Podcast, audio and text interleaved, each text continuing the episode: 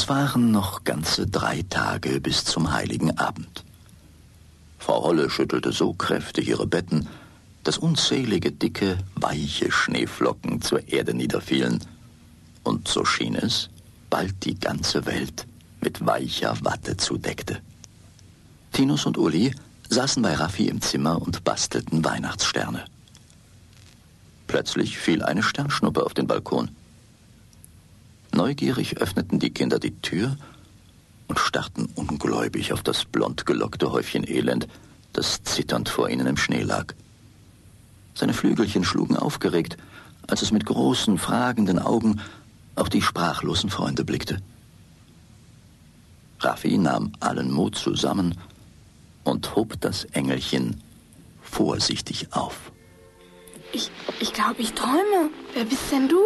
Ich, ich, ich, ich. Ein Engelchen. Aber wo kommst du her? Und wie heißt du? Ich heiße Sternenstaub. Oh, oh, ich habe nur meinen Stern geputzt. Und dann war es so blank, dass ich darauf ausgerutscht bin.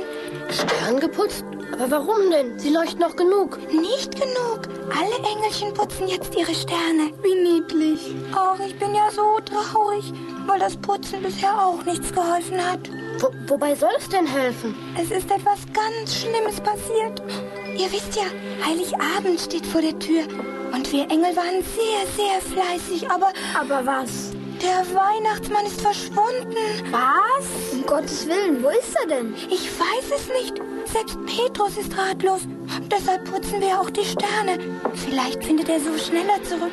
Aber die Zeit läuft uns davon. Oh, oh, es ist furchtbar. Armes kleines Engelchen. Aber, aber, was machen wir ohne Weihnachtsmann?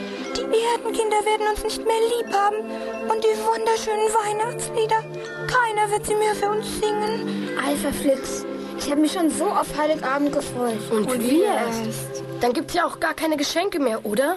Wir müssen ihn unbedingt finden. Jetzt weiß ich, wer uns helfen kann. Na klar, Mensch. Warum bin ich nicht gleich darauf gekommen? Punky. Ach, Punky. Meint ihr vielleicht diesen frechen kleinen Buntspecht mit den geknickten Antennen, der auf Pankanien wohnt? Hm?